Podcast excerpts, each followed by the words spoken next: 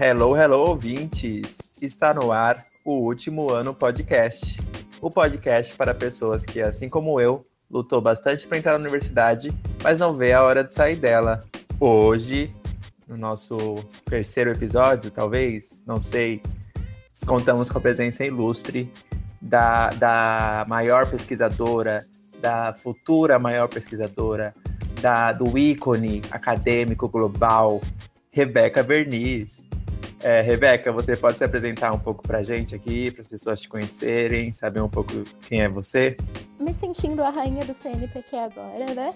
Bom, vamos lá. Uh, meu nome é Rebeca, tenho 22 anos, é, sou uma mulher pansexual. Estou no último ano de psicologia pela Universidade de Santo Amaro, sou bolsista pelo ProUni. Uh, atualmente eu sou pesquisadora bolsista de iniciação científica pelo CNPq e sou jovem monitora cultural ingressante da Casa de Cultura do Campo Limpo, além de ser mãe de sete gatos. Eu amo que ela já chega aqui, ó, com várias coisas, né? Uma pessoa completa, uma pessoa complexa, uma pessoa maravilhosa que amo. Muito obrigado por ter topado participar do meu projeto, amiga. É, é, realmente um privilégio contar com a sua companhia na graduação, saber que você topa, que você está comigo. É, Para começar o nosso papo, eu queria que você falasse um pouco sobre como foi sua trajetória dentro da academia, dentro da universidade, como foi a escolha desse curso de, é, de psicologia. É, conta pra gente como é que foi esses processos. Ah, imagina, eu é que agradeço. Eu fiquei muito honrada com o convite. É, compartilho da mesma honra. É delicioso participar desse processo formativo com você, poder dividir outros espaços.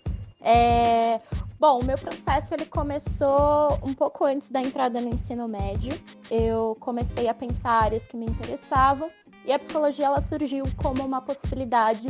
Acho que muito por ver, né, que as pessoas estavam ficando cada vez mais psicologicamente adoecidas e eu queria poder contribuir com aquilo de alguma forma. Então começou muito mais pensando num campo individual, na psicologia enquanto uma área clínica, do que em qualquer outra coisa. E aí durante o ensino médio esse processo ele foi se intensificando. Eu recebia muito apoio, né, dos meus professores, principalmente de uma professora de, de filosofia, né, na escola, que ela foi me dando apoio, foi me falando alguns filósofos, né, que, que davam base ali para a construção da psicologia. Eu fui começando a pesquisar um pouco sobre eles. Então isso foi me chamando bastante atenção. E quando eu fui prestar né, o Enem, eu já sabia muito bem o que eu queria. O processo de entrar na universidade em si foi meio caótico, porque o meu último ano de ensino médio eu estava trabalhando e estudando, então eu estudava de noite e era jovem aprendiz no período da manhã.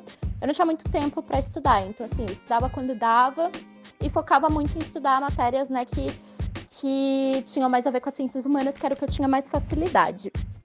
E aí, quando eu ingressei, quando eu ingressei na universidade pelo ProUni, foi um choque de realidade muito grande, assim, porque era um ritmo totalmente diferente do que eu estava acostumada na escola. Eu tive que né, passar por todo um processo ali de disciplina para poder começar a me organizar para estudar. E o meu primeiro contato, assim, com o meu, acho que o meu interesse pela área acadêmica, ele já era um pouco anterior. Então, em algum momento eu pensei, né, que eu queria ser pesquisadora, mas eu não sabia, eu não fazia a menor ideia de como eu poderia fazer para isso. É, no, no primeiro semestre da universidade, a gente teve as matérias de psicologia social. E o professor de psicologia social, ele tinha uma história de vida muito parecida comigo, acredito que muito parecida com a sua também, pelo fato dele vir da periferia, é, ser bolsista do ProUni, e, e, ser uma pessoa com muita consciência, que trouxe um viés muito crítico para a formação e que né, foi a primeira pessoa que mostrou também que a universidade ela era composta por três processos. Então, existe o tripé acadêmico, que é o de ensino, de pesquisa e de extensão. E ele sempre estimulava, mostrava pra gente que dava, né, para desenvolver pesquisa, que foi quando eu conheci a iniciação científica. Quando eu estava no terceiro semestre, foi no terceiro semestre, eu comecei a pensar mais sobre o que eu queria pesquisar. E aí eu lembro que teve uma palestra na universidade falando sobre a importância, né, de terem projetos cadastrados no programa de iniciação científica da faculdade. Aí eu lembro que nesse dia esse professor estava lá e quando essa palestra acabou, eu fui conversar com ele e falei que eu tinha interesse em pesquisar e que eu estava pensando algumas coisas. Foi quando então eu decidi fazer a minha primeira iniciação científica, que foi sobre masculinidades e machismo, né? Como, como o machismo afetava na construção do, da masculinidade de jovens universitários. E esse professor ele me ajudou muito Ele foi meu orientador no primeiro, na primeira parte da pesquisa, mas depois eu acabei trocando de orientador porque ele saiu da universidade. Inclusive, saudade de JF. É, mas esse foi o meu primeiro contato assim com pesquisa e foi um contato um tanto quanto caótico. Eu não tinha bolsa, né? Uh, foi então um processo que foi muito complicado porque eu fazia a iniciação científica enquanto eu trabalhava e tinha que dar conta da, da iniciação, que não era não, não era bolsa, então era voluntária. Tinha que trabalhar para poder, né, é, minimamente ali me sustentar e tinha que dar conta das matérias da faculdade. Então foi um período muito caótico para mim e que foi totalmente desestimulante, assim. Eu sentia que eu não conseguia dar conta. É, a minha iniciação no final, né, essa iniciação ela acabou não ficando da forma com que eu queria. Então, nesse período, assim, eu meio que dei uma desistida e uma desestimulada da área de pesquisa por ver que era algo que não tinha muito incentivo, que existiam muitas barreiras e que é um processo também muito burocrático. É, e aí eu fiquei mais ou menos do, de junho de 2019, que foi quando eu entreguei essa pesquisa, até maio do ano passado, pensando que a área acadêmica de pesquisador e etc. não era para mim. Eu adoro que, que você é a, é a terceira entrevistada e todas as entrevistadas citaram o nosso querido, famosíssimo, importante professor José Fernando. E se tudo der certo, ele vai participar aqui no, no nosso quadro dos especialistas em um dos episódios, mas é incrível como ele foi muito importante na formação de vários de nós, assim, né? Um cara incrível. Isso é incrível, né? Porque eu fico pensando também é, que esse contato que a gente teve, pelo fato do professor ser da forma como ele era, de ter essa, essa identificação que vai para além né, da, da, de uma identificação com a disciplina, mas com a pessoa dele, e o modo como ele era sempre muito aberto, muito atencioso para ouvir as coisas e para trazer novas ideias e para estimular mesmo a gente, é, fez toda a diferença para a gente construir uma formação um pouco mais crítica, sabe? É, e, e para questionar mesmo as coisas mais tradicionais da psicologia e gerar incômodo mesmo, e não ser só aquele processo passivo de formação, porque a gente percebe que isso acaba acontecendo muito ao longo do curso. Que loucura ouvir, ouvir essa sua história, né? Eu estava perto de você, mas não sabia dessa sua, desse seu, sua desistência, né? Se posso chamar assim, dessa vida acadêmica. E, e, e, vendo né, sua, sua jornada dentro da universidade, né? Que é uma pessoa que construiu duas iniciações, vai fazer o TCC e aí eu queria saber qual foi o plot twist, né? Em que momento que você falou, não, eu realmente me interesso por isso, quero fazer pesquisa e vou para minha iniciação científica pela segunda vez, já que a primeira foi completamente desestimulante. Então, menino, para você ver, né? É, a vida acadêmica às vezes ela desgraça toda a sua saúde mental, mas em algum momento você recupera.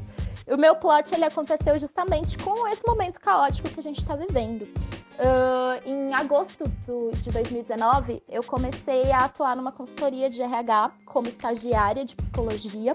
Uh, e aí eu comecei a ver o RH né, como uma possibilidade de atuação, apesar de ter diversas críticas para a psicologia organizacional. Então, dentro daquele período, eu fiquei muito focada nisso e a ideia de ser pesquisadora se tornou cada vez mais distante. Entretanto, eh, eu comecei a me aproximar um pouco da psicologia da saúde e a gostar disso. É, sempre gostei muito de políticas públicas desde o começo da graduação, assim, foi uma paixãozinha que eu tive, então eu comecei a ver as políticas públicas de saúde como uma possibilidade de atuação, mas uma possibilidade de atuação é, futura.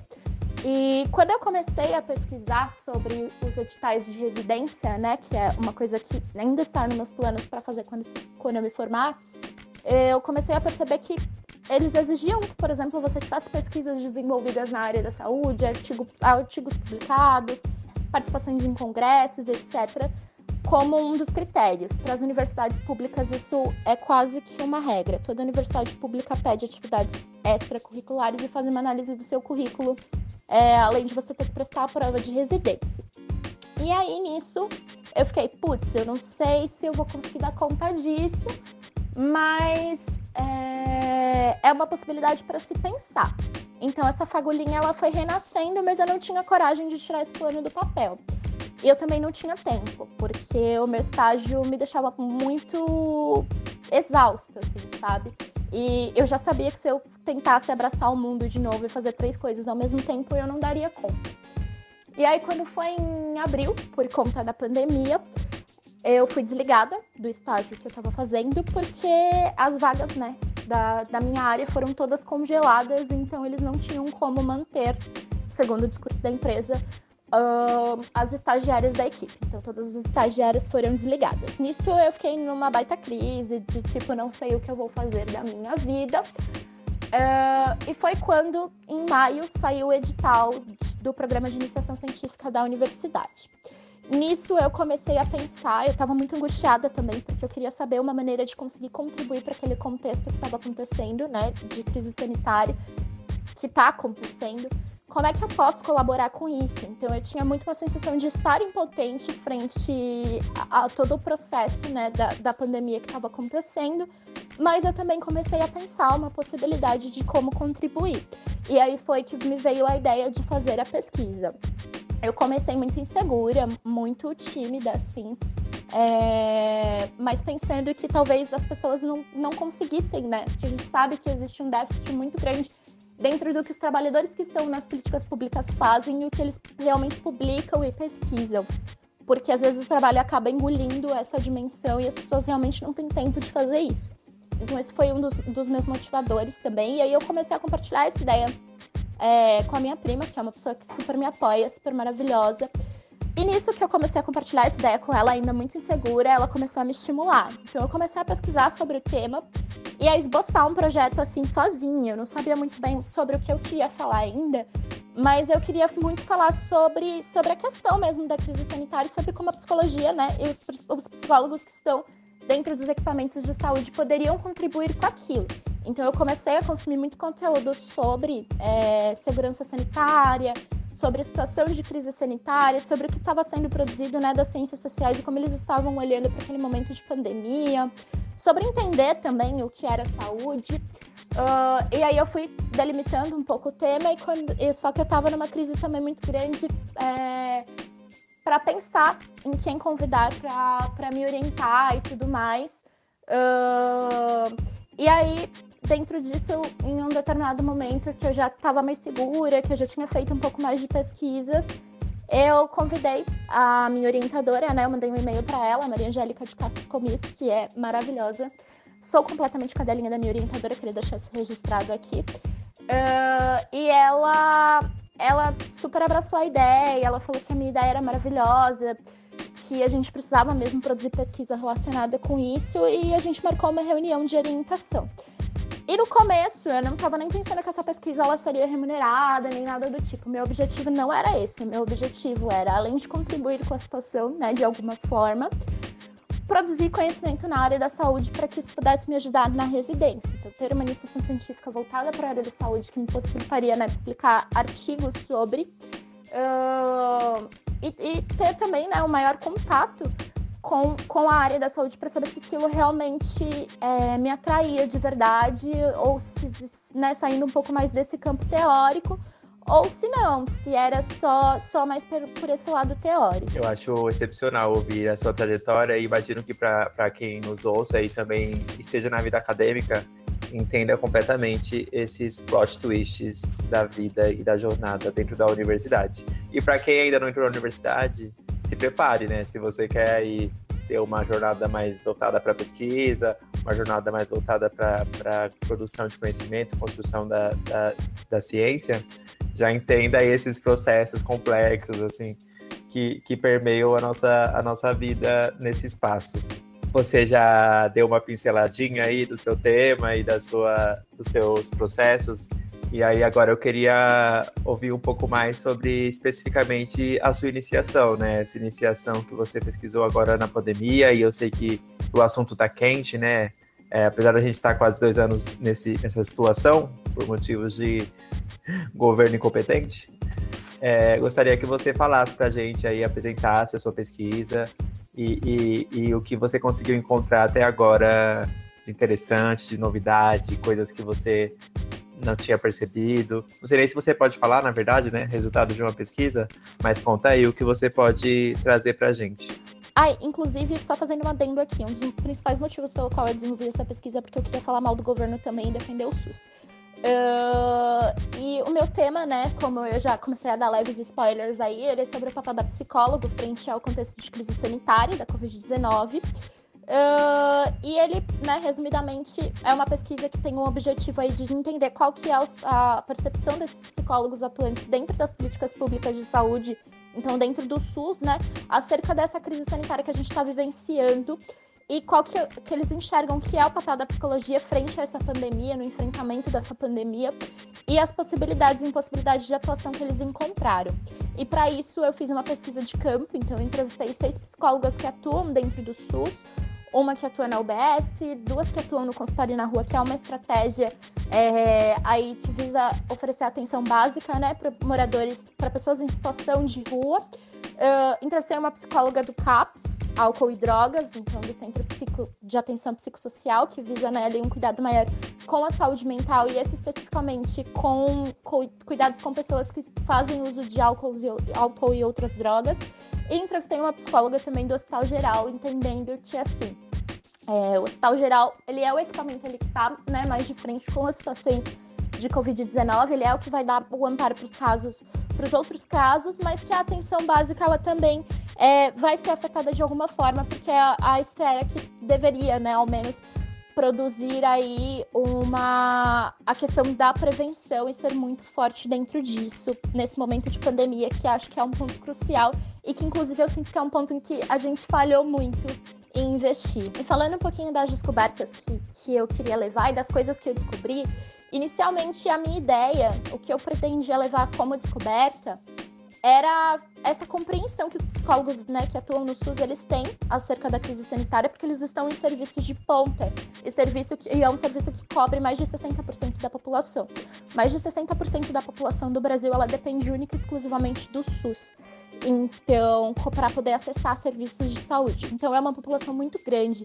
E pensando que essas pessoas, elas são pessoas, né, que estão em condições muitas vezes mais vulnerabilizadas, uh, eu achava que essa percepção era super importante de ser trazida.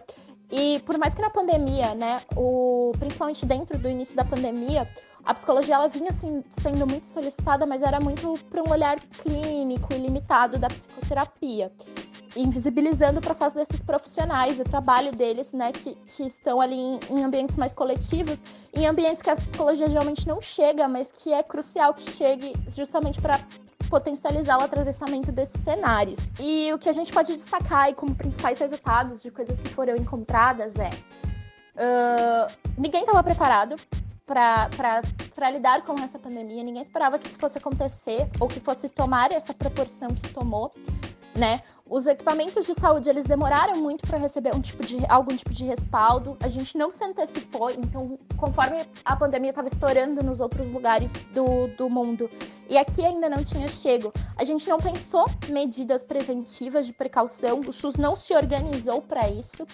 É... E aí a gente deve muito a isso, isso é muito atribuído pelas profissionais né, que foram entrevistadas ao fato de que a gente tinha uma má gestão do SUS, no sentido de que as pessoas que estavam ocupando os cargos, principalmente a nível federal, elas não tinham o menor preparo para estar sentada na cadeira do Ministério da Saúde.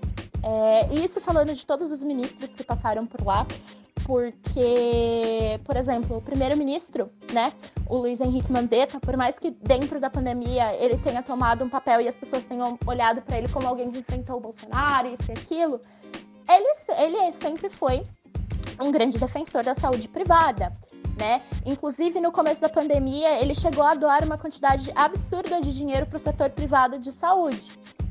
E para o SUS, a gente não fez investimento. E aí tem gente que faz uma justificativa falando que era porque pensava, é, tinha né, a possibilidade do SUS não dar conta, então esse dinheiro foi meio que repassado como uma, uma precaução. Mas será que foi isso mesmo? Então fica aí esse questionamento também. Coisas nesse sentido, no sentido de ter uma má administração, de ter uma falta de preparo, de demorar para chegar equipamento, de ter uma quantidade escassa de EPIs, uma quantidade também muito limitada, o trabalho se limitou de uma forma absurda, porque, por exemplo, o trabalho da psicologia dentro do SUS ele é um trabalho muito coletivo. Então a maioria das atividades elas acontecem em grupo, a maioria das atividades elas acontecem com caráter multidisciplinar, então o psicólogo, né, ele nunca tá sozinho, ele nunca desenvolve o trabalho dele sozinho, ele desenvolve o trabalho dele com auxílio do psiquiatra, ele desenvolve o trabalho dele com auxílio do no caso da UBS, do médico da família, ele desenvolve o trabalho dele junto com o agente comunitário de saúde, com todos, todas as pessoas que constroem né, essa saúde de uma forma integral. Então, olhando para todos os aspectos do sujeito, porque os sujeitos eles são construídos dessa forma. E dentro da pandemia, é, isso foi muito dificultado. Então, eles tiveram que substituir as atividades em grupo, Uh, cancelar né, essas atividades no caso. Eles muitas vezes não puderam fazer nenhum atendimento individualizado, como por exemplo na UBS, isso não era possível nem o atendimento individual das pessoas, então precisava desmarcar, às vezes, pessoas que estavam esperando há muito tempo para um atendimento com a psicologia e precisaram esperar ainda mais. Uh, eles tentaram implantar né, a, tele, a telemedicina em alguns dos equipamentos, mas isso foi falha porque os equipamentos não tinham tecnologia suficiente para poder fazer a teleconsulta, às vezes nem acesso a telefone, sabe? Os, os equipamentos tinham uma quantidade correta para conseguir dar conta de, de desmarcar todos os agendamentos, por exemplo. Então, aconteceram muitas dessas falhas e acho que muito do que do que era vulnerável se tornou ainda mais vulnerável dentro desse momento, sabe? Eu fiquei aqui imaginando enquanto te ouvia o quanto deve ser deve ter sido difícil fazer essa pesquisa estando inserida nesse meio, né? Você está vivendo a pandemia, você está no Brasil. E aí, quando você já, já se sabe das vulnerabilidades, aí você vai pesquisar mais especificamente cada uma dessas vulnerabilidades dentro de um nicho específico. Eu fiquei pensando como é que foram esses processos internos, né? Como é que foi essa ansiedade, essa tristeza, esse, esse desamparo de ter que lidar com essas informações e saber que o resultado confirma um cenário caótico, um cenário de, de negligência, um cenário de falta de estrutura fiquei com essa, com essa questãozinha aqui. Cara, isso teve um lugar de ambiguidade muito grande para mim, porque por mais que toda a pesquisa, o fato de eu sentir que eu estava produzindo um conhecimento que era super útil para o momento e que estava muito atual, é, me gerasse uma sensação, uma sensação de, cara, eu estou potente dentro desse momento, estou conseguindo ser útil de alguma forma, era como se a pessoa pudesse fazer aquilo, né? E aí, o que, a gente o que eu percebia, principalmente quando eu entrevistava as psicólogas, é que por mais que houvesse, porque eu comecei a fazer as entrevistas durante o período eleitoral. Então era um período em que todo mundo tava, não, mas a pandemia tá de boa, porque os governantes estavam tentando esconder, né, dados de como realmente as coisas estavam acontecendo e, e, e dos níveis, né, que, que a pandemia estava pelo fato de que eles queriam fazer campanha, queriam se, queriam se reeleger, e coisas nesse sentido. Então a gente teve desmonte digital de campanha nessa época, várias coisas. E realmente teve, né, durante aquele período, uma baixa nos casos, mas que não foi uma baixa tão significativa para a gente fingir que a pandemia não estava acontecendo e para as pessoas serem estimuladas a viver a vida no normalmente, o comércio abrir e coisas nesse sentido. Então esse lado era desesperador. Chegou o um momento em que eu, mesmo pesquisando sobre o tema, tendo contato com o tema direto, eu evitava é, a ver televisão, fazer coisas desse tipo de, sei lá, abrir um site para ler algumas notícias e me atualizar. Eu me atualizava assim muito mais por cima e deixava um momento separado para entender como, em que pé que estavam as coisas, para simplesmente não surtar. E esse lugar desesperador, eu acho que ele está muito relacionado também porque essa pesquisa me deu, me mostrou muito como os, os profissionais eles estavam ali na ponta tentando fazer o que fosse possível para minimizar a situação, para investir em, estratégia, em estratégias de prevenção, mas que eles não tinham respaldo maior para fazer isso, sabe? Eles não tinham recurso. Às vezes faltava recurso humano, às vezes faltava recurso material. Então é muito complicado. É, e acho que me, dá, me deu uma dimensão muito grande de que estratégias a gente poderia ter utilizado, de que a atenção básica, que a, a nossa é muito grande, no sentido de que a gente tem muitas UBSs e que ela é o carro-chefe do SUS, ela poderia ter sido usada de uma forma muito melhor, assim, e ela foi muito mal utilizada dentro desse cenário, sabe? Nossa, amiga, eu fico imaginando aqui como deve ter sido difícil e, e ao mesmo tempo potente, né? Isso que você falou. Você estava em ação, você estava em movimento na busca por respostas e encontrou, né? Como você acabou de dizer, Você conseguiu trazer é, outras estratégias, pensar em, em, como poderia ter sido de uma forma mais ampla e mais né, atenta aos detalhes do que uma pessoa que não tem acesso a essas informações. É, poderia falar horas com você sobre esse tema que é maravilhoso, é realmente muito interessante. Mas a gente está caminhando agora para o fim da nossa conversa. E aí a gente vai entrar agora num quadro que é um quadro que eu estou tentando encabeçar, hein? Vai dar certo esse quadro. Que é o Pergunte ao Especialistas. E aí eu queria saber qual a sua dúvida, qual a dúvida que você quer levar para um especialista? Me conte. Muito chique, adorei esse quadro.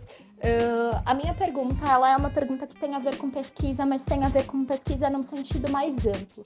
Eu acho que é importante, né, a gente, a gente falar sobre isso, porque muitas pessoas não, não fazem muita ideia mesmo de como ingressar dentro do, de desenvolver, né, uma carreira de pesquisador.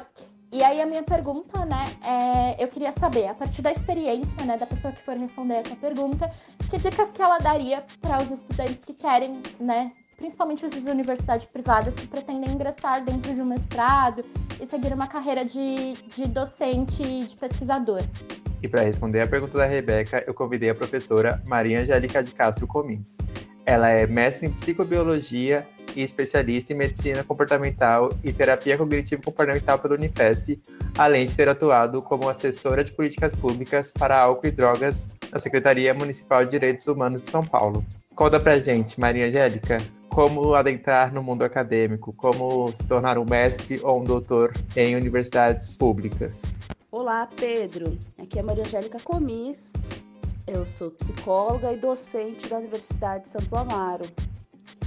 É, eu acho muito importante, achei muito importante a pergunta da Rebeca sobre as linhas de pesquisa, né? Sobre como se tornar um pesquisador pós-graduação. É, bom, tem alguns caminhos que são interessantes de serem trilhados. Primeiro, é, é importante o aluno pesquisar as linhas de pesquisa nas diferentes universidades. Então, entra no site da universidade que tem interesse em fazer mestrado, entra na, na parte de pós-graduação e vai pesquisar as linhas de pesquisa dos professores de lá. E aí, a partir disso, você provavelmente né, já vai ter algum interesse em alguma área, e aí você pode começar a entrar em contato por e-mail, mesmo com esses professores, é, e começar a perguntar sobre como é o processo, porque cada universidade tem um processo diferente, né? Alguns, alguns departamentos não apresentam é, prova, somente apresentação de um projeto e análise de currículo. Outros departamentos, é, o, o, aluno tem que fazer uma prova para se inserir. Outros têm que fazer prova uh, de conhecimentos específicos, mais a de inglês. Então, isso vai variar um pouco de cada universidade. Mas, a partir desse contato com o professor, pode ser que aconteça algum convite para participar das reuniões do departamento, reuniões de pesquisa, é, pode, o aluno pode perguntar se existe algum estágio que ele pode fazer na, no grupo de estudo, ou até mesmo é, fazer inscrição para cursar alguma disciplina do mestrado como ouvinte. Então, isso varia de universidade para universidade, mas a maioria das universidades públicas tem esse tipo de é, possibilidade. É, e aí, a partir disso, o aluno ali vai se vinculando a algum orientador, vai se vinculando ao projeto de pesquisa, às reuniões acadêmicas, e isso vai trazendo mais bagagem para a escrita de um projeto, né? E também conhecendo outros colegas é, de pós-graduação que podem dar dicas de literatura para estudar para as provas, ou até mesmo nos próprios sites tem né, a literatura base para fazer as provas. É, é uma possibilidade muito interessante porque você consegue se aproximar da área de pesquisa e entender um pouco mais sobre esse mundo, que é o mundo acadêmico, é, que muitas vezes ele é romantizado, né, mas ele é um, um, um mundo uh, do trabalho, não é como qualquer outro trabalho. Né? Um, um aluno de mestrado não é só um aluno, porque ele trabalha um monte, né? Mesma coisa no doutorado. Então é importante tentar seguir um pouco esses passos para garantir aí a possibilidade de evitar só prestar uma prova e não ter vínculo nenhum com o orientador, porque às vezes o processo fica um pouquinho mais difícil quando acontece apenas dessa maneira. Espero ter contribuído e um grande abraço.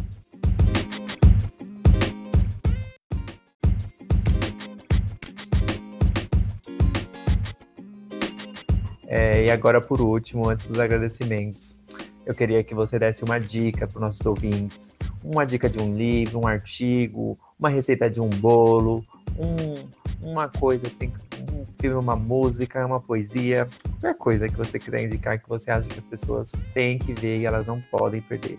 Me conte, nos conte. Ai, obrigada, ícone. Nossa, mas esse podcast tá muito babadeiro, olha só. Última dica do ano, então vamos lá. Eu vou indicar a minha, a, uma série, né, que eu gosto muito, é, que é a série Pose. Ela lançou a terceira temporada recentemente, ainda não tem essa terceira temporada no Brasil, mas as duas primeiras elas estão na Netflix. E por que eu quero indicar essa série? É que eu acho que ela tem, além dela tratar né, de questões mega importantes, que é a LGBTfobia, ela vai retratar também um pouco de como é a vivência, foi a vivência da comunidade LGBTQIA+, nos subúrbios de Nova York dentro da década de 80, eu acredito que ela faz um link muito grande com uma coisa fundamental que a pandemia ela escancarou, que são como as opressões sociais elas dificultam e negam aos sujeitos, né, os acessos mais básicos aí aos direitos que a gente tem, né, só para só para nossa existência, só pela nossa existência. Uh, que são os empregos formais, acesso à educação, moradia digna, alimentação adequada, serviço de saúde universal, gratuito e de qualidade para todo mundo. É isso aí, viva o SUS.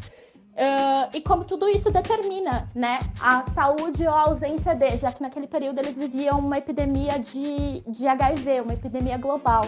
E a série retrata bastante isso também. Que link perfeito, essa dica maravilhosa e eu reforço, gente. Assistam Pose, tá na Netflix. Mais uma vez, aqui eu divulguei Pose no, no último episódio, acredita? Falando de outra temática completamente diferente. Pose Universal entrando em todos os temas. Assistam Pose e sigam a dica da Rebeca. Rebeca, muito obrigada pela sua participação, muito obrigada por ter topado esse projeto comigo. É, sua pesquisa tá linda, é, o seu futuro é brilhante. E tem algo mais que você quer falar pra gente? Alguma dica, alguma coisa que você quer trazer antes da gente encerrar o episódio? Olha só que ícone de série, né? Perfeita sem defeitos, dá conta de tudo. É, eu só queria agradecer muito pelo convite, adorei a participação. Uh, e queria reforçar que é isso, gente. Por mais que tenham acontecido todas essas intercorrências, a pandemia poderia ser muito mais catastrófica do que vem sendo se a gente não tivesse o SUS e se a gente não tivesse profissionais né, de saúde ali dispostos a fazer o SUS funcionar com, com a quantidade escassa de recursos que a gente tem. Então a gente não tem que brigar para que o SUS, por considerar que ele é ruim ou que ele é ineficiente em alguns pontos, para que ele, ele acabe. A gente tem que brigar para que a gente melhore ele cada vez mais, para que haja investimento dentro dele. É, fiquem em casa, usem máscara, álcool em gel e se puderem, né, assim que puderem, porque todos vamos poder, se vacinem. Tá dado o recado, galera. Vacinem-se, cuidem do SUS, protejam o SUS e até logo, até o próximo episódio. Muito obrigado por ter ouvido mais um podcast Último Ano. Tchau, tchau.